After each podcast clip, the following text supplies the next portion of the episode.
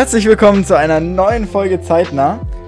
Heute geht es um das Thema alternative ja, Fortbewegungsmittel. Also wir sprechen heute nicht über das Fahrrad oder über das Longboard oder wir reden über Autos und die Alternativen hier und über LKW und vielleicht kommen wir ja noch äh, zu Flugzeugen und Schiffen. Schauen wir mal, wie, wie weit wir da heute kommen. Ähm, und wir haben ja einen super tollen äh, ja, Bonus gehabt für Elektroautos jetzt im letzten Jahr, beziehungsweise der gilt, gilt aktuell noch. Bis zu 9000 Euro, die man da ja aktuell bekommen kann.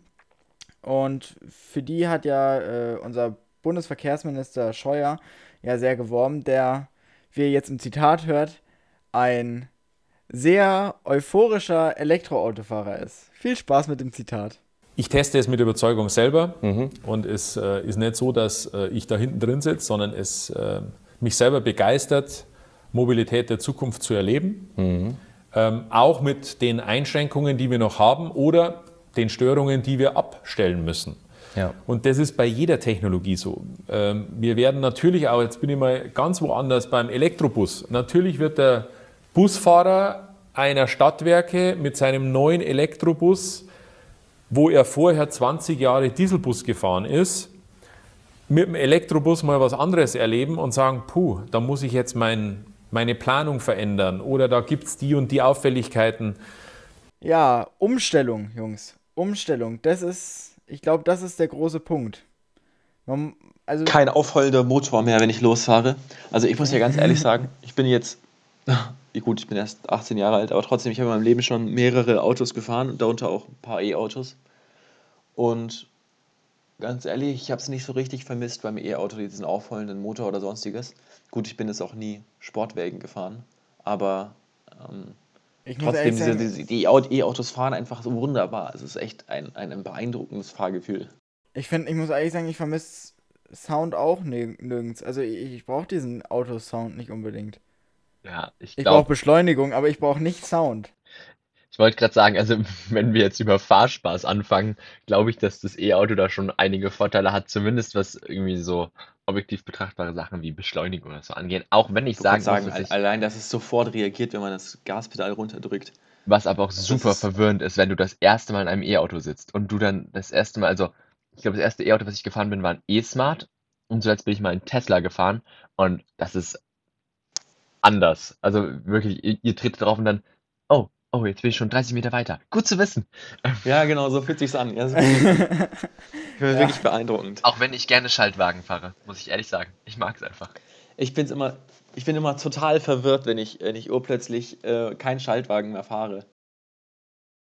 Ja, ja, ich fahre ja, also ich, ich habe, wir haben ja hier zu Hause zwei Autos, einen, einen großen VW Multivan und einen Renault Twingo. Ähm, und ich muss ehrlich sagen, Schalten ist trotzdem irgendwie was Geiles. Ich finde, das Schalten hat was.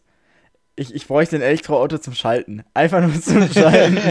Einfach weil das Schalten so geil meine, ist. Meine Hand rutscht auch immer jedes Mal nach rechts. Wenn ich, wenn ich runter, wenn ich langsamer werde, wenn ich starte, meine Hand rutscht immer vom Lenkrad weg nach rechts. Sofort. Ja. Auch, auch, wenn ich Automatik fahre. Ja. Ganz schlimme Angewohnheit. Oh Mann. Das stimmt, aber wenn wir ehrlich sind, ist es halt einfach nur dieses Fahrgefühl. Alles andere, da ist Automatik einfach deutlich effizienter und also auch an sich auf langen Strecken wahrscheinlich deutlich. Ist auch gesünder fürs, fürs also Auto. Also gesünder fürs Auto, gesünder für die Umwelt und entspannter auf lange Strecken. Es ist halt nur der Fahrspaß, der gerade drei Anfängern mit dem Führerschein irgendwie halt Spaß können. macht. Man müsste es echt einfach umstellen können. ja, ja, ich, ich, ich verstehe es schon. Jonas, du hast gerade den Aspekt der Umwelt reingebracht und den, den, nutze ich jetzt einfach mal, um die Diskussion hier in Gang zu bringen. Ähm, wir haben, wollen jetzt über E-Autos und Wasserstoffautos diskutieren. Und es ist ja allseits bekannt, dass in äh, Elektroautos vor allem Lithium-Ionen-Batterien verbaut werden, die ja bei der Produktion nicht sehr ähm, umweltfreundlich sind. Also ich bin ein großer Fan der Elektromobilität. Ich, ich bin da auch zurzeit sehr informiert.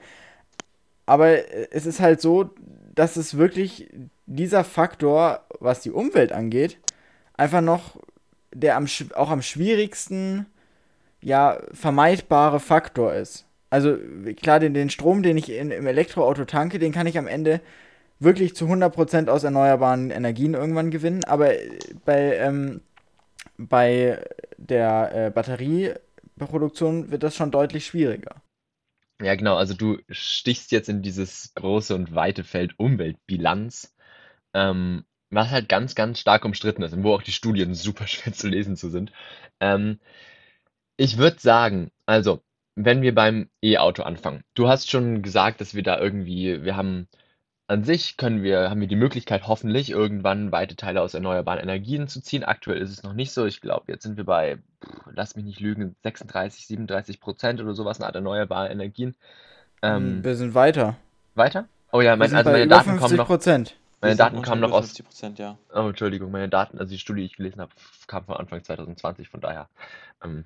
Ja, und Ende 2000, also schon, also 2020 hat das Bundesamt für Statistik veröffentlicht die Daten für 2019 mhm. und 2009, also Ende 2019 haben wir schon das überschritten. Okay, sehr gut. 49 Prozent steht es, glaube ich, momentan. Ja. ja. Auf Seiten also, der äh, erneuerbaren Energien. Also aber nur ganz knapp. Aber ja. ja. Genau. Also das heißt, Wobei es auf einem guten Weg ist.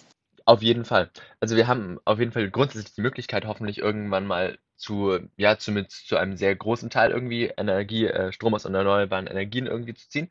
Allerdings haben wir halt immer die Produktion. Und ähm, da machen wir zwar auch große Fortschritte, so ist es nicht, aber sowas wie ähm, Batterien oder sowas in der Art sind zum Beispiel, also eine, eine äh, Lithium-Ionen-Batterie verbraucht ähm, zum Beispiel bei der Herstellung viel mehr, ähm, hier, wie heißt das?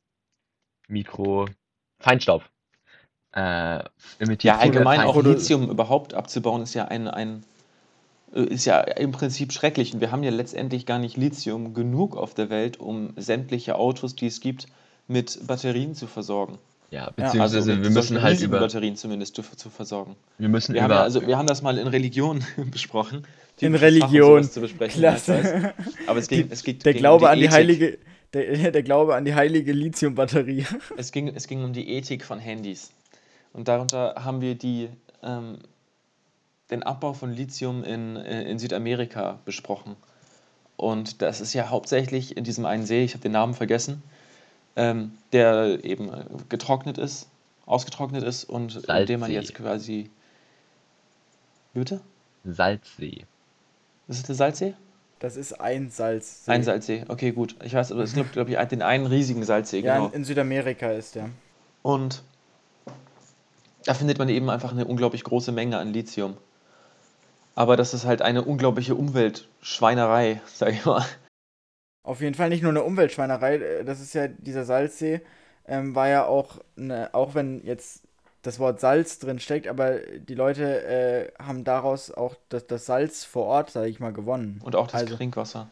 Auch das Trinkwasser. Es mag jetzt dumm klingen, aus Salzwasser Trinkwasser zu gewinnen, aber das ist ja prinzipiell. Das ist ja im Prinzip möglich. nicht schwer, du musst ja nur entsalzen. Nur, nur, nur entsalzen, genau. Und das ist ja, ja, es ist ja möglich. Und genau das ist das große Problem. Wir haben natürlich auf der einen Seite diese Umweltschweinerei, äh, wie du sagst, aber auch noch zusätzlich eben die, das Problem, dass die, die örtliche Bevölkerung da einfach diesen See braucht. Ja. Genau, also ähm, wir sprechen vom, vom, vom Pozuelo, ich habe es gerade nochmal gegoogelt. Ähm, das ist da im Länderdreieck hier. Äh, Bolivien, Chile, Chile Argentinien. Genau. Und da sollen 70 Prozent der weltweiten Lithiumvorkommen lagern. Also echt, das ist eine ganz schöne Hausnummer. Ähm, ja, genau. Und wir haben, haben da halt, haben es ja eben schon angerissen, dass, dass eben die Herstellung von so einer Batterie unfassbar energieaufwendig ist und auch unfassbar schädlich für die Umwelt sein kann. Deswegen stellt sich halt die Frage nach der Umweltbilanz, weil an sich sind natürlich, also ist das Fahren von mit einem E-Auto sehr oder recht umweltfreundlich verglichen mit zum Beispiel Brennern, aber auch mit Wasserstoffautos aktuell noch. Ähm, allerdings haben wir da halt dann, haben wir halt immer den Punkt, wie es hergestellt wird. Und da werden, muss man dann auf jeden Fall, müssen, muss auf jeden Fall die Verfahrenstechnik und der Umweltschutz verbessert werden. Ja, ja, auf jeden Fall. Ähm, wir haben, äh, also das Ding ist, wir haben ja jetzt, also was ich ein kleines Problem sehe, aber das ist natürlich jetzt kein, kein guter Lösungsansatz, ich weiß, aber es ist so, wir haben es halt nun mal verschlafen, frühzeitig alternative Möglichkeiten zu entwickeln. Also wir sind ich sag mal, verhältnismäßig spät dran. Ähm, auf der anderen Seite muss man natürlich auch zur Verteidigung sagen, dass so etwas so schnell entwickelt werden musste, ist auch nicht unbedingt, also die Menschen haben zu spät erkannt, dass diese Klimakrise wirklich was Ernstes ist, zu, ja. zu, zu, äh, zu spät erkannt, welches Problem das haben kann und dementsprechend auch zu spät angefangen zu forschen. Wenn wir jetzt den Dieselmotor und den Ottomotor einfach uns mal anschauen, die wurden über ein Jahrhundert jetzt hinweg absolut optimiert. Da sind wir, da sind wir, wir sind jetzt mittlerweile an, an der mechanischen, physikalischen äh, Leistungsgrenze angekommen. Also man kann sie fast nicht mehr verbessern, nur noch um, um geringe Werte, ja, aber nicht mehr um, wo man sagt, ja, das verbessert wirklich noch unsere Umwelt. Also genau deshalb muss man ja jetzt schauen, dass wir von den Verbrennern wegkommen, weil sie nicht mehr einfach nicht mehr verbesserbar sind, weil sie, weil man min, ein, mindestens äh, so und so viel ähm, Diesel oder Benzin halt eben verbrennen muss, um eine gewisse Wobei Strecke man nie weiß, ob sie wirklich nicht mehr verbesserbar sind. Also wir haben vielleicht noch nicht die Erfindung gemacht, um sie zu verbessern. Ja, aber wir kommen trotzdem an physikalische Grenzen aktuell. Ja, klar, aber du hättest auch vor. Weißt du, man sagt immer, man kommt an die physikalischen Grenzen. Dann kommt eine Erfindung, die beweist, dass es doch nicht die physikalischen Grenzen waren. Ja, oder dass ja. du zumindest in eine andere Richtung noch was verbessern konntest, so würde ich es formulieren. Also, ich weiß nicht, ob immer die physikalische Grenze verschoben wird, aber ja. Ja, die physikalische Physik hat klare Grenzen. Also, so war das jetzt nicht gemeint. Ich will jetzt ja. nicht die Gesetze der Physik verändern. Also, der Moritz, der veränderte einfach die Beständigkeit des Materials, kein Problem. Ich, Erfindung macht jetzt gibt keine Schwerkraft mehr. ähm, ich, also ich glaube aber trotzdem nicht, dass Verbrenner so schnell von unseren Straßen verschwinden. Also ich bin da ganz ehrlich, weil wir in Richtung E-Autos, also E-Autos sind, wir sind da vor allem in, in Deutschland, also in Deutschland haben wir im Vergleich zumindest zu unseren, ähm, ja, unseren Anrainerstaaten, sage ich jetzt mal, da sind wir schon recht weit, irgendwie was Infrastruktur und so weiter angeht. Aber trotzdem. Wir sind noch die zweiten größten Abnehmer der Welt weit gewesen 2020 genau, für E-Autos. Nach China. Und China hat knapp 1,1 Milliarden Einwohner mehr. ja, genau. Also, ähm, obwohl wir da recht weit in der Infrastruktur sind, bin ich, ähm, ist unser gesamtes Mobilitätsnetz einfach noch nicht darauf ausgelegt, dass wir sozusagen jetzt irgendwie mit E-Autos hantieren. Und Wasserstoffautos sind eh noch mal meilenweit davon entfernt. Also ich weiß nicht, wir haben in was, ich glaube, wir haben Wasserstoff zugelassene Wasserstoffautos gerade mal eine vierstellige Zahl oder sowas, eine Art in Deutschland. Also sehr, sehr wenig und die Infrastruktur ist auch in den westlichen noch, Bundesländern noch besser. Dürftig. Genau, also sehr dürftig. Ähm, also wir haben irgendwie, ich glaube, 100 Wasserstofftankstellen insgesamt. Und ähm, von daher glaube ich, dass uns der Verbrenner insgesamt schon erhalten bleibt noch ein Weilchen, so schmerzlich es vielleicht auch manchmal ist.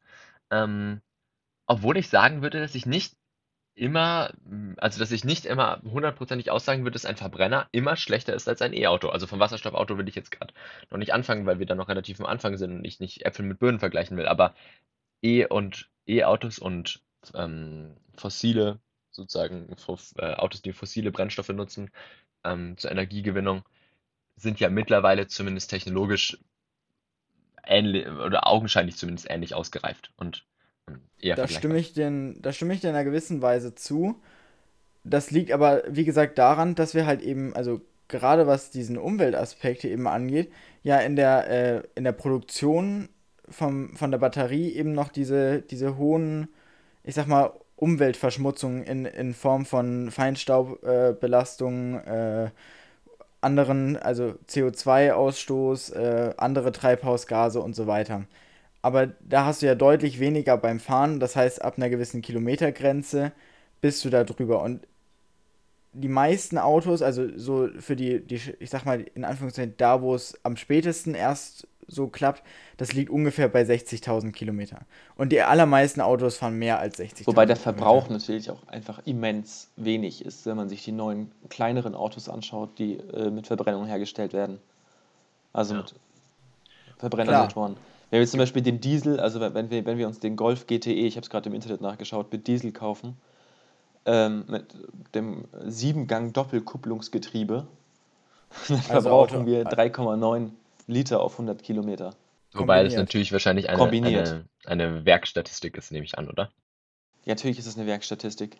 Genau, aber du hast ja auch deine, also die ganzen Reichweiten, die da gegeben sind und die äh, Kilowatt pro, äh, die Kilowattstunden pro Kilometer, äh, pro 100 Kilometer, die du verbrauchst, das sind ja auch immer alles Werksangaben. Also auch wenn du, wenn es heißt, dass, dass ja. der neue Tesla, der das äh, Tesla Model S Plate Plus, was jetzt äh, rausgekommen ist äh, Anfang Januar, das schafft über 1000, äh, über 800 Kilometer oder so, ähm, dann ist es eine WLTP-Reichweite und unter besonderen Bedingungen gerechnet. Wenn du jetzt Winter hast, du hast die Klimaanlage laufen, du hast Musik laufen, du hast noch eine Sitzheizung laufen, äh, irgendwie sowas, ja. Da, dann dann sinkt ja automatisch schon, schon deine, du rollst nicht bergab denn, äh, und fährst dann auch noch äh, 190 auf der Autobahn, was ja im Übrigen die optimale Reisegeschwindigkeit für das Tesla Model 3 ist, äh, was Laden und Fahren angeht. Fun Fact am Rande.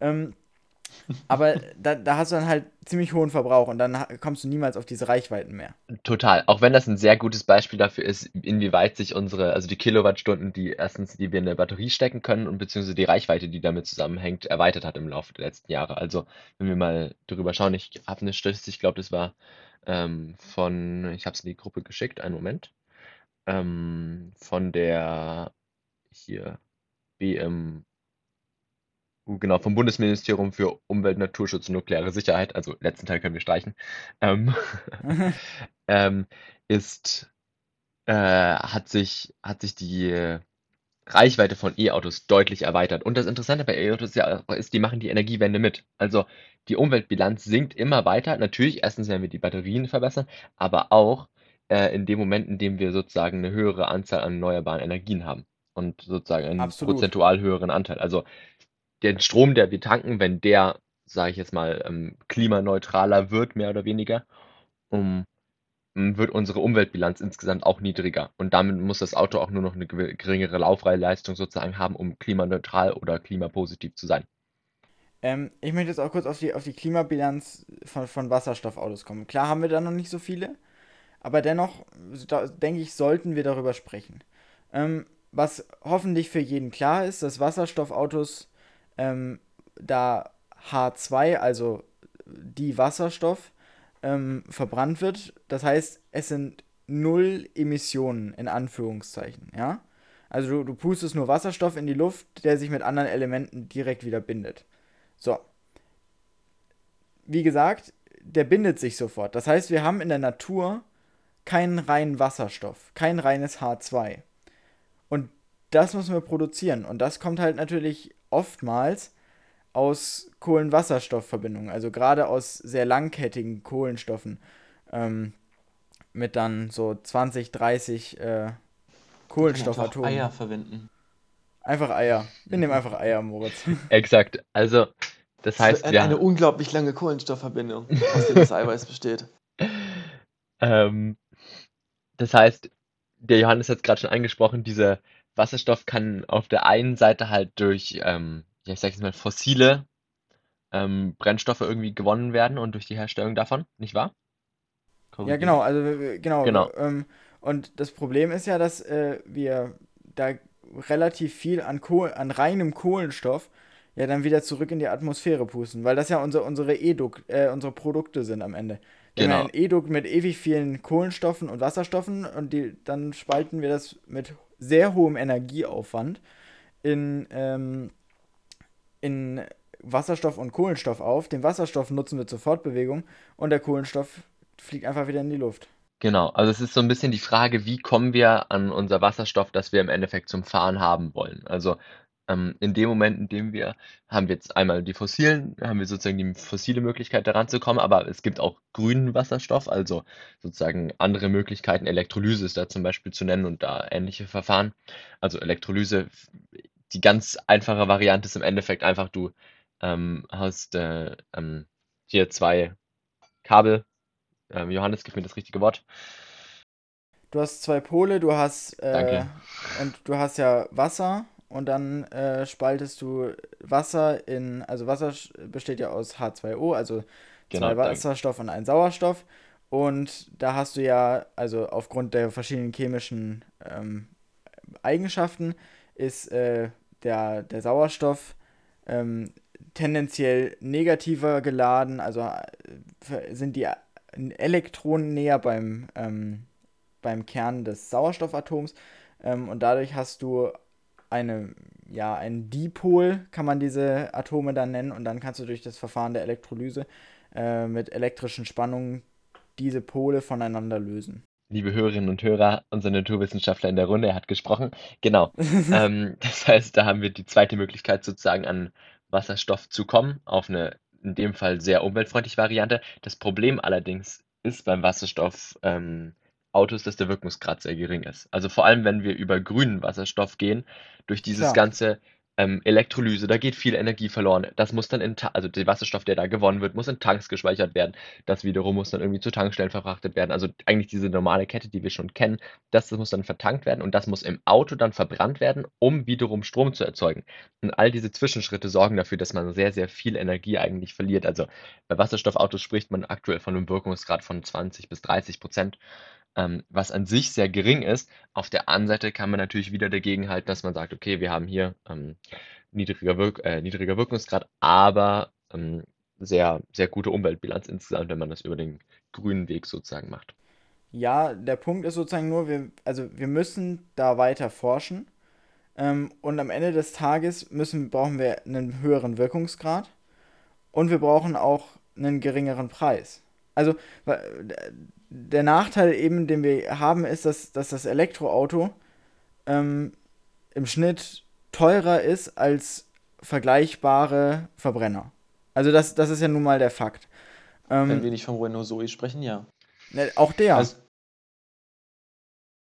äh, der ist äh, teurer als ein äh, Vergleich. Also gut, der Renault Zoe hat jetzt kein direktes Pendant, aber. Gut, der, also durch die, durch, die, durch die staatliche Vergünstigung wird er sehr viel günstiger. Genau, ja, durch die staatliche ja. Vergünstigung. Aber da hast du wieder ein, ein Mittel vom Staat, um das Ganze zu finanzieren und, und äh, das subve zu subventionieren, was ich auch völlig richtig finde und auch so sein sollte, ähm, damit du eben genau diesen Umschwung hast. Ähm, aber wir haben sozusagen, wenn wir jetzt zum Beispiel, äh, das beste Beispiel sind immer die Autos, die auch ein wirkliches Elektropendant haben. Also zum Beispiel, äh, wenn der wir Golf. da jetzt ja, der Golf, da ist der Golf E ist da ausgelaufen, weil äh, VW da jetzt ID3 und ID4 und da die ganze ID-Serie jetzt bringt. Ähm, ich habe auch zu wenig Ahnung aber von vor Allem, aber vor allem der Renault Twingo zum wir Beispiel. Wir können gerne bald über Schiffe reden. Können wir machen. vor allem der Renault Twingo. Der, der ist zum Beispiel in der Verbrennervariante günstiger als in der Elektrovariante. So. Und ja, dann muss ich mir eventuell jetzt auch noch, wenn ich den äh, Twingo halt eben anschaffe, habe ich halt noch das Problem, ja, ich muss mich jetzt noch umstellen. Wo kann ich denn überhaupt laden? Brauche ich eine Wallbox vielleicht? Äh, wie funktioniert das alles? Und das ist halt immer natürlich dieser, dieser Grund, der davon, ja, der, der die Leute davon abbringt. Und wie, wie Muss der ich Herr mein Minister Verlängerungskabel aus dem ersten Stock hängen, damit ich mein Auto laden kann? ja, äh, solche Stories gibt's. Ähm, und die sollten nicht unbedingt sein müssen. ähm, aber wie gesagt, wie unser äh, Verkehrsminister Scheuer gesagt hat, ähm, also ich bin kein nicht unbedingt so ein großer Fan von ihm, aber die Aussage fand ich richtig. Wir müssen uns auch wirklich mal klar machen, dass wir etwas verändern wollen, dass wir uns hinsetzen und wirklich uns überlegen, was müssen wir jetzt ändern. Also es ist halt nicht mehr, ich fahre zur Tankstelle, ich tank kurz und gehe wieder weg sondern mein, das Elektroauto steht halt dann, ja, eine halbe, dreiviertel Stunde ähm, bis Stunde sogar, je nach Ladesäule, je nach Auto, ähm, bis es vollgeladen ist. Ja. Wir müssen unser Mobilitätskonzept halt ändern. Also es muss das Verständnis von Mobilität muss sich verändern, was ja auch zwangsläufig ist bei einem umweltbewussteren Handeln. Also dieses, okay, ich puste jetzt irgendwie den, den 3000 Jahre alten Dinosaurier da in die Luft, also gut, furchtbares Beispiel und falsche Zeitangabe, aber ihr wisst, was ich meine ähm, funktioniert halt einfach nicht mehr. Und das ist halt die Sache bei E-Autos, die laden recht langsam aktuell noch. Wasserstoffautos würden schneller gehen, aber Johannes hat es schon angesprochen, der Preis. Also ich glaube, ein Kilo, ähm, ungefähr ein Kilo Wasserstoff, mit dem man auch in der Regel so 100 Kilometer weit kommt, kostet aktuell 9 Euro roundabout. Und ähm, es ist halt dann, es kommt ein ja, ihr könnt euch dann, also den Preis auf 100 Kilometer kann man sich ausrechnen, ist vergleichsweise hoch zu einem Verbrenner und im Vergleich zu einem E-Auto sowieso, wo dann die Kilowattstunde, keine Ahnung, 25 Cent kostet oder so. Ja, obwohl wir ehrlich sein müssen, die Kilowatt, pass auf, die Kilowattstunde zu Hause, also bei uns hier in Bayreuth, das weiß ich, kostet äh, 23 Cent brutto. Mhm. Ähm, wenn du jetzt irgendwo. Ähm, wenn ich unterwegs so, tanke, dann ist es mehr. Wenn du genau. unterwegs tankst, dann sind das, äh, je nachdem, was du für, also da gibt es ja auch die unterschiedlichsten Ladetarife, ähm, kannst du von, äh, ja, 30 Cent pro Kilowattstunde bis 80 Cent pro Kilowattstunde alles Mögliche zahlen. Und wenn du bei Preisen von 60 bis 80 Kilowatt, äh, Cent pro Kilowattstunde bist, dann bist du bei den allermeisten Autos ähm, absolut auch nicht mehr günstiger als der Verbrenner. Total, aber das also kann ich ja auch bei einem Verbrenner machen. Also wenn ich jetzt irgendwie, wenn ich jetzt bei mein, der Tankstelle meines Vertrauens anfange zu tanken, dann habe ich den normalen Diesel, dann habe ich den Sportdiesel und dann habe ich diesen Super Turbo irgendwas Diesel und der kostet mich dann nochmal 40 Cent mehr. Wisst ihr, ja, aber, aber, aber, du, aber es, du hast ja trotzdem unterschiedliche Ladetarife, obwohl sie nicht obwohl unbedingt mit, mit, den, äh, mit, der, mit der Ladegeschwindigkeit zusammenhängen. Also nicht unbedingt, also natürlich auch. Also ich weiß zum Beispiel, ich will jetzt hier keine Werbung machen, aber zum Beispiel EN, ENBW hat, äh, das macht es so, dass sie 39 Cent äh, pro Kilowattstunde für das normale 50 kW Laden äh, haben möchten und 49 Cent für alles, was sozusagen drüber ist. 100 kW, 350 kW und all diesen ganzen Scheiß dann da oben. So, für ADAC-Mitglieder oder für Leute, die 6 Euro im Monat jetzt so ein äh, Ding zahlen, äh, so einen monatlichen Beitrag, für die ist das Ganze jeweils um 10 Cent günstiger pro Kilowattstunde. Also die tanken dann für 29, äh, also tanken in Anführungszeichen, für 29 Cent bei 50 kW und drüber halt mit 39 Cent. Und, und da hast du dann schon gleich ganz verschiedene Differenzen und es ist was ganz anderes, als ich, wenn ich mir überlege, oh, der Diesel ist heute bei 1,11 Euro, das ist mir zu teuer, ich komme morgen wieder. Dann ist er morgen bei 1,13 Euro äh, und dann ist mein Tank leer, dann muss ich halt tanken. Gut, ja, mein Gott. Mhm. Ja, Klar, also, aber es sind trotzdem auch verschiedene Produkte, die man so ein Stück weit bekommt. Aber natürlich ja, genau. vergleichbar. Mhm. Ja, du, du, musst halt insgesamt mehr, ich sag mal, mehr Aufmerksamkeit dem Ganzen widmen. Also, Total, da, Mobilitätskonzept. Da, genau. Und äh, ich glaube auch, bin, also ich bin der Überzeugung, ähm, dass der Individualverkehr insgesamt entweder sich komplett umstellen muss. Das heißt, wir haben viel mehr solche Modelle wie Carsharing und sowas. Wobei ähm, das ja ähm. jetzt in den Studenten, bei vielen Studenten ist es so, dass, also ich, ich spreche aus Erfahrung, dass sie Carsharing machen oder auch dann im späten, ja, früheren ja, äh, nicht, Erwachsenenalter. Aber du hast dann nicht nur noch das Carsharing, so wie du es jetzt kennst, sondern ich kann mir vorstellen, dass wenn du dann selbstfahrende Autos hast, dass du dann zum Beispiel sagst, so ja, ich habe zum Beispiel jetzt, nehmen wir mal einfach, ich habe ein äh, Renault Zoe, einfach mal jetzt als Beispiel. Und ich gebe in meiner App zum Beispiel den Renault Zoe für heute frei, weil ich ihn heute nicht brauche. Dann kannst du ja, ähm, könntest du vielleicht sozusagen über die App sozusagen sagen, ja, ich brauche den Renault Zoe heute. Und dann kommt er alleine zu dir gefahren, dann kannst du ihn nutzen. Ja. So, also solche, solche Konzepte, die, äh, die kommen dann auf. Aber also ich sag mal so, die Automobilbranche ist natürlich ein großer Punkt, aber wenn wir uns jetzt überlegen, wir haben natürlich riesige Logistik-Sachen, also wir haben ja darüber gesprochen, dass das Lithium in äh, Argentinien und so überall abgebaut wird. Ähm, und die 16 to Tonnen Kokain, die in, im Hamburger Hafen gefunden wurden, die müssen ja auch irgendwie transportiert werden. Ähm, ja, das sind, das sind unglaubliche Mengen und äh, Sprichst du jetzt vom Kokain oder? CO2, nein, ich spreche nicht von, von, von, von, von Kokain. Aber da das hat sind unglaubliche CO2-Mengen, die da ausgestoßen werden müssen, damit äh, solche Produkte wie jetzt zum Beispiel das Lithium, aber auch wie andere Produkte aus China, unsere Kleidung aus Bangladesch oder was auch immer, äh, dann nach Europa gelangt. Und das wird ja meistens dann auch über Kreuzfahrtschiffe, über Kreuzfahrtschiffe, über Container. Ähm, das wird rausgeschnitten. nee, du. Die Kreuzfahrtschiffe bleiben drin, Alter. Das wird ja meistens dann über Containerschiffe getan und gemacht. Und wir haben, ich habe vorhin eine Statistik angeschaut und ganze 3% soll das anscheinend ausmachen, ähm, was die Containerschiffe da. Der gesamten, der gesamten CO2. Der gesamten äh, CO2, der gesamten CO2-Ausstoß weltweit. Oh, das Was? ist krass. Ja, also es aber, aber es krass, sind nur 3%, aber, aber es sind. bin, bin erstaunt, dass es nur 3% sind. Wisst ihr, was ich meine? Also, weil unsere, also was Logistik und Warenverkehr ist ja für uns. Aber es sind nur die Schiffe, aber es, aber es sind nur die Schiffe, oder, oder Moritz? Ja klar, aber die, also. Aber nur die Schiffe, ja. Die da großen ja die Warenmengen werden ja trotzdem auch, also werden ja, die weiten Strecken von großen Warenmengen werden ja trotzdem mit Schiffen zurückgelegt. Also muss man ja ehrlich sagen. Ja, aber trotzdem hast du ja auf dem Schiff äh, wenn du es mit dem Schiff transportierst, Mengenrabatt. Pro, ich, sag, ich sag mal pro Kilometer. Mengenrabatt. Ja, pro ja. Kilometer, pro, ich sag mal, Volumeneinheit Ware. Äh, Eher gering. We weniger CO2-Ausstoß, ja. als wenn du alles über Land äh, mit einem LKW in einem Container, also einen Container auf einen LKW setzt oder, oder einen Container auf zwei LKW oder äh, zwei Container auf einen LKW mit Anhänger oder irgendwie so einen Scheiß machst, ja, da hast du ja dann noch viel mehr Ausstoß. Also das heißt, sie sind in Anführungszeichen schon relativ effizient, aber in ganz Man kann das aber noch sehr viel effizienter gestalten. Es das gibt da ganz viele Potenzial. kreative Arten und Weisen, wie man da irgendwie ähm, zumindest den Verbrauch verringern kann. Es gibt zum Beispiel eine Idee mit einem Kite, mit einem, äh, also mit einem Drachen, sag ich mal, im Deutschen so wie es auch beim Kitesurfen haben, der an der vorne an der Spitze des Bootes befestigt ist und der dann bei Bestphasen bis zu 50 Prozent ähm, der Energieaufwandes ähm, quasi verringern kann. Und bei Normalphasen jetzt aber nur ungefähr 10 bis 12 Prozent, was natürlich aber auch schon eine gigantische Menge ist.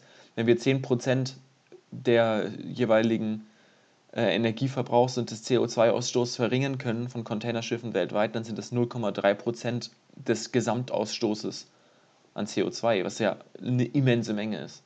Ähm, ich bin jetzt nicht so der, der Beste im Segeln. Ähm, aber wenn du jetzt ein. Also der Wind muss ja, also so logisch gedacht, der Wind muss doch eigentlich so von hinten kommen. Er kann kommen, von überall wenn, kommen, nur nicht von vorne. Ja, aber äh, also du hast. Aber der, dann, dann der Wirkungsgrad ja, wird ja nur geringer, Johannes. Also in dem Moment, in dem der Wirkungsgrad wird auch gar nicht unbedingt geringer. Ja, also bis zu einem gewissen Grad aber schon. Also wenn der Wind jetzt dann, wenn, also wenn ich den Wind jetzt zum Beispiel von irgendwie, sag jetzt mal, hm, witzigerweise, bekomme. Witzigerweise ist es so, dass wenn der Wind direkt von hinten kommt, ich, also ich weiß nicht, ob es beim Kite so ist, aber beim Segeln ist es auf jeden Fall so, wenn der Wind direkt von hinten kommt, dann ist die Energieeffizienz, also der, die Geschwindigkeit, die ich aufnehmen kann, geringer, als wenn der Wind fast von vorne kommt. Mhm. Ja, ich verstehe, versteh, was du meinst. Ich weiß aber nicht, ob es Weil ich so schneller werden ist. kann als der Wind. Ja, ich weiß aber nicht, ob es darauf anwendbar ist. Ähm, auf jeden Fall. Nicht. Also auf jeden Fall würde ich davon ausgehen, dass in dem Moment, in dem der Kite äh, zum Beispiel nicht optimal in der Windrichtung steht, in die wir eigentlich gehen wollen, dass dann halt der Wirkungsgrad sinkt. Aber wie der Moritz sagt, ist ja an sich egal. Also der Wind ist so oder so da und wir nutzen ihn halt. Auf jeden und Fall. letztendlich ist, lohnt es sich ja auch schon für 5% weil so viel Platz nimmt es nicht weg. Du hast nee. dann vorne am, am Bug des Schiffes, also an, an der vorne des Schiffes, ähm, eine, eine intelligente Maschine, also eine künstliche Intelligenz, die diesen Drachen immer in der richtigen Position hält. Ja. Das ist, also Platz nehmen tut das nicht viel weg. Also ich habe auch schon noch von anderen Ideen gehört, äh, wie zum Beispiel so, so rotierenden äh, Säulen, die dann den Magnus, also mit dem Magnus-Effekt arbeiten, den man ja zum Beispiel vom Fußball kennt, wenn man eine Flanke schießt. Ähm, oh ja. äh, also ihr nicht, ich schon, lol. Ähm, ja, äh. Johannes, wobei mal... du auch selber nie die Flanke schießt. Nee, nee, du, ich bin hinten, ich bin äh, so unbeweglich. Ich, ich habe mir mittlerweile überlegt, den äh, Mittelkreis als mein Revier auszusuchen. Hashtag Schiedsrichter am Start. ich, ich, ich schenke dir einen Klappstuhl, wenn du das machst, okay? Ich setze dich oh, yeah. in die Mitte. Aber, aber willst du, willst du vielleicht faul, auf, faul. Den Klappstuhl, aus, den hätte die Frau von der Leyen gebraucht. oh ja. Aua. Ganz großes Aua. So, zu dem Kommentar noch kurz. Ähm, ich meine, das ist schon ein bisschen länger her, als äh, Erdogan der guten Frau von der Leyen den äh, Stuhl nicht äh, angeboten hat, sondern nur die Couch. Ja, wir haben die Folge am 8. April aufgenommen und ähm, ja, ihr könnt ja selber aufs Datum schauen. Die äh, Folge kommt ein bisschen später raus. Das liegt daran, dass das eine von den Folgen ist, die wir fürs Abi vorproduziert haben. Ähm, was ich noch kurz sagen wollte, wir haben jetzt Autos sehr ausführlich diskutiert. Wir haben äh, ja Schiffe kurz angesprochen. Mir geht es noch kurz um Flugzeuge. Und zwar habe ich letztens mitbekommen, dass Airbus ein Projekt gestartet hat, also schon wahrscheinlich schon länger, aber jetzt jetzt wirklich bekannt gegeben hat, auch schon erste äh, ja, erste, erste, Schiff, erste Schiffe fliegen lassen. Ich bin so Flugzeuge fliegen lassen. Neues Mobilitätskonzept von Airbus. Die, die eben, also das Problem, das du ja bei, bei Flugzeugen hast, ist, wäre das hohe Gewicht von Lithium-Ionen-Akkus. Also die sind ja extrem schwer. Also kannst du die nicht ernsthaft, als ernsthafte Überlegung nehmen, einzubauen. Ähm, für die großen Flugzeuge lohnen sich auch Solarpaneele nicht, weil das ähm, unter Umständen eventuell nicht effizient genug sein kann. Ähm, was die gemacht haben, ist ein, ein neue, eine neue Treib, einen neuen Treibstoff versucht haben zu kreieren oder dabei sind zu kreieren, der, ähm, wo sie den, den, das Kohlenstoffdioxid aus der Luft nehmen, mit einer Biomasse mischen und dann verbrennen und wieder rausschießen. Also sozusagen, sie nehmen, sie nehmen CO2 aus der Luft und schießen dasselbe CO2 wieder weg. So, hört sich im ersten Moment natürlich ganz gut an, ist auch, denke ich, eine ganz gute Idee. Ich kenne jetzt keine Zahlen, was Wirkungsgrad und so weiter angeht, aber du hast natürlich wieder einen Energieaufwand, um am Ende des Tages diesen Kraftstoff herzustellen. Das ist ja ein synthetischer genau, also diese, diese Biomasse, ähm, die da erstmal hinzubekommen und dann hochzukriegen und so, also alles Mögliche, ist halt die Frage. Genau, und, du, und wie, wie viel Energie du am Ende des Tages auch dafür brauchst, diesen Kraftstoff zu kreieren. Aber ich finde es mal einen, einen anderen Gedankengang, dass ich nicht sage, ich verbrenne nur irgendwas, sondern ich entziehe sozusagen der Luft etwas, was sie sowieso schon hat und gebe es ihr dann sozusagen wieder. So. Ähm, ich nehme der Natur nicht mal was weg. ich, ich, ich gebe mehr davon. Ich, ich gebe ich geb dir das gesamte CO2 und noch mehr wieder zurück. Bitteschön. Johannes, der großherzige Ökologe. ja, meine Natur ist mir wichtig, Jungs. Hege und Ach, pflege ja. sie. Ähm, spannend. Bleibt auf jeden Fall spannend. Also ich bin, bin sehr, sehr curious, ähm, was so die Zukunft bringt und wie wir irgendwie in 20, 30 Jahren alle irgendwie unterwegs sind oder ob wir überhaupt noch viel unterwegs sind. Ich liebe das ja. Meme, wo, wo, äh, wo, wo es heißt so, Menschen in, 2000, in 1950, im Jahr 2000 haben wir fliegende Autos. Im Jahr 2020 Nee. nee. Aber ganz ehrlich, wenn man sich so überlegt, es, wir haben aber auch schon echt krasse Sachen entwickelt, die man sich 1950 überhaupt nicht hätte vorstellen können. Absolut. Hey, was ich mir vorstelle, zum Beispiel. Selbstfahrende in, in, Autos. Ja, wir haben selbstfahrende Autos, also sie sind noch nicht in Deutschland zugelassen, aber in Amerika. Sie haben sie. aber in Amerika, ja, in Amerika hast du ja äh, bei ich weiß nicht, wie viele Teslas aktuell diese Version haben, aber die haben eine. Unser Auto fährt ja auch quasi schon selbst. Das wir uns jetzt gekauft haben. Ganz umweltfreundlich. Ja, aber es, ist, es geht ja noch mehr. Es geht ja, noch klar, mehr. es geht noch mehr. Ich wollte gerade sagen, ah, Johannes, ah, Johannes, demnächst, demnächst fährst du nicht mit. Habt ihr auch Netflix im Auto? ja. Uh. Oh. oh, da bin ich gespannt. Oh Ach, Gott. Ja. Ähm, Apple CarPlay. Ja, gut, das, ist, das sollte nichts mehr Besonderes sein mittlerweile. Was soll ähm, ich da sagen? Ich fahre ein Auto, das ist 20 Jahre alt. Also ich möchte anmerken, die Umweltbilanz meines Autos ist wahrscheinlich mit einer der besten 400.000 Kilometer und das Ding fährt immer noch. Wir haben auch 300.000 drunter gehabt auf unserem alten. Ähm, ja, schreibt, ähm, schreibt uns mal auf Insta, wie, wie ihr denkt, äh, wie sich das Ganze mit der Elektromobilität und Wasserstoff oder ob es noch ganz andere Antriebe gibt, die wir jetzt vernachlässigt haben, die ihr äh, kommen seht. Oder glaubt ihr, dass wir alle am Ende des Tages eine Bahn brauchen, die funktioniert und gar keine Ja, das sowieso. Also öffentliche Verkehrsmittel ist, glaube ich, das A und O für die Zukunft. Ja, ähm, sie sollen gratis werden. Juhu. Ich wollte eine Abmoderation ja. machen, Jungs. Aber okay, wir können wieder weiter diskutieren. Ich bin, ich bin auf jeden Fall dabei, dass die ja wichtig sind. Aber ich glaube, die Folge wird ein bisschen zu lang. Ähm, wird sie das? Ich weiß es gar nicht. Also ich bin nee, wir sind, jetzt bei, wir sind jetzt bei ungefähr 38 Minuten. wir müssen ja auch nicht immer eine Stundenfolge raushauen. Also, wisst ihr, was also, ich meine? An alle Zuhörer, Jonas hat sich heute erbarmt, um kurz vor neun aufzustehen, nur um diese Folge für euch aufzunehmen. Ja, ähm, es war ein großes Opfer für meinen Schlafrhythmus. Oh nein. Ein sehr großes positives Opfer. Ähm. Ich, ich, ich, möchte dem Podcast-Team und allen Zuhörerinnen und Zuhörern danken, dass ihr mich dazu gebracht habt, mal vor 10 Uhr aufzustehen.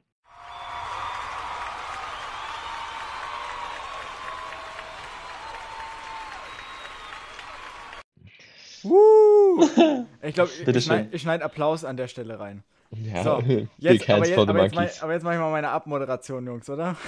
Ja, hau raus. Wenn es sein muss, Johannes. Also, wenn es sein muss. Jonas will gar nicht aufhören zu diskutieren, aber sagt, wir brauchen eigentlich keine Dreiviertelstunde machen. Alles klar, Jonas. Naja, schreibt uns auf Insta, ähm, was ihr das geilste, äh, was ihr, wo ihr denkt, das ist das geilste Elektroauto, da, da ist am meisten Technik schon drin, da, das hat am meisten Potenzial. Ähm, ich da ganz ehrlich, ich muss jetzt weiter diskutieren, es tut mir leid. Aber ich glaube, für die Zukunft. Johannes macht einen Mic Drop. Haben konventionelle Autohersteller wie zum Beispiel VW einen unglaublich großen Vorteil vor Tesla oder sonstigen Sachen, weil sie es schaffen, günstig und in großer Stückzahl E-Autos zu produzieren. Total, auf jeden Fall. Das liegt halt einfach daran, dass die erstens Ahnung haben von dem, von dem Zeug. Johannes, was wedelst du in so eine Kamera rum? Ähm, dass die Ahnung haben, erstens, wie man Autos baut, ähm, dass die, die ganzen, also dass die, deren Versorgungsnetzwerk viel größer ist. Die haben Ahnung davon, wie man irgendwie Autos baut, man. Ähm, und außerdem, also man merkt es ja schon an Tesla und an den Produktionsstraßen zum Beispiel, dass sie da einfach noch trotzdem um Welten hinterherhängen, als das, was zum Beispiel irgendwie VW oder Daimler oder alle möglichen ähm, schon alteingesessenen Werke irgendwie haben. Ja. Absolut.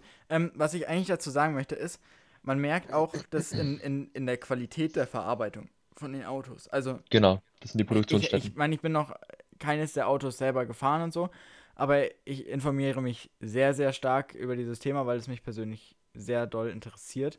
Ähm, und das, was ich mitbekomme, ist, dass die Qualität der Autos, gerade was das Fahrwerk angeht, von deutschen Herstellern immer noch mit äh, eines der besten ist. Und ich glaube tatsächlich, dass VW, was das technische Know-how, was das Mutige angeht, Tesla Welten hinterherhängt. Ähm, den Te Mut, VW den Mut war aber auch haben, noch nie der, der, das, der Autohersteller, der als erstes Sachen auf den Markt gebracht hat. Es waren immer die zweiten. Die haben immer geguckt, was funktioniert. Wenn es funktioniert hat, haben sie es übernommen und haben es besser gemacht. Nein, nein, nein. Das ist das VW, Erfolgskonzept. Aber VW äh, ist ja äh, ein riesiger Konzern. Also du hast ja Audi, Porsche, alle möglichen mit drin hängen. Trotzdem und, ist es da, so. Aber da, da, da ist es trotzdem zu spät erst was gekommen. Also ja. klar, sie werden jetzt äh, das optimieren und sie werden, äh, sie werden besser sein am Ende des Tages als Tesla. Das vermute ich auch. Und vor allem werden sie am Ende des Tages auch günstiger sein als Tesla. Ja, und vor allem haben sie aber auch, also die haben schon die Vertragswerkstätten, die schulen jetzt deren, ähm, also es geht um die Service Points, die du ja hast pro Auto und ja, wird einfach, werden alle ab, ja, so neu kommenden ähm, Unternehmen da halt denen einfach um Welten unterlegen sein. Also wie viel, wie viel Service Points kennen wir alle von VW, von Mercedes, von allen möglichen Sachen. Und wie viel kennen ähm, wir von Tesla, ja.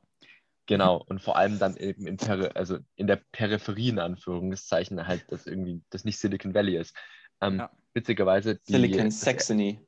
Silicon Saxony, genau. ähm, in Fremont, Fremont, in Kalifornien, da sozusagen da, wo das Model S hergestellt wird, die ersten 10.000 oder 15.000 irgendwie Autos oder so, die da ähm, gebaut wurden, die wurden da alle nochmal doppelt und dreifach überprüft, weil halt eben so eine Fertigungsstätte ist wie ein Uhrwerk, was sich über Jahrzehnte einspielen muss. Und das war halt am Anfang einfach nicht gegeben. Und ähm, das nochmal eben zu meinem Punkt, dass, dass man halt einfach merkt, dass da so, so Erfahrungswerte, die man über ein Jahrhundert oder so sammelt beim Autobau, trotzdem sich immer niederschlagen. Okay, ja. mit diesen Worten beenden wir die Folge. Schreibt uns gerne auf Insta, was ihr äh, von dieser ganzen Thematik haltet. Glaubt ihr, dass es noch alternative Antriebe gibt, die wir jetzt heute nicht äh, besprochen haben? Ähm, oder ist euch einfach noch der Sound vom Verbrenner so unglaublich wichtig? Schreibt uns das gerne auf Insta. Ähm, und Auch ob es Flugautos geben wird. Und ob es Flugautos geben wird. Jonas will fliegen können mit seinem Auto, mit seinem Jonas weiß, will jetzt wissen, woran er, woran er investieren soll. Ja. ja. Investier mal lieber in dein Studium in Rumänien. Naja. äh, damit, äh, ja, noch einen wunderschönen Tag. Bleibt gesund. Wie Felix Lobrecht von Gemischtes Hack sagt, seid lieb zueinander. Äh, und damit, tschüss. Tschüss. Tschüss.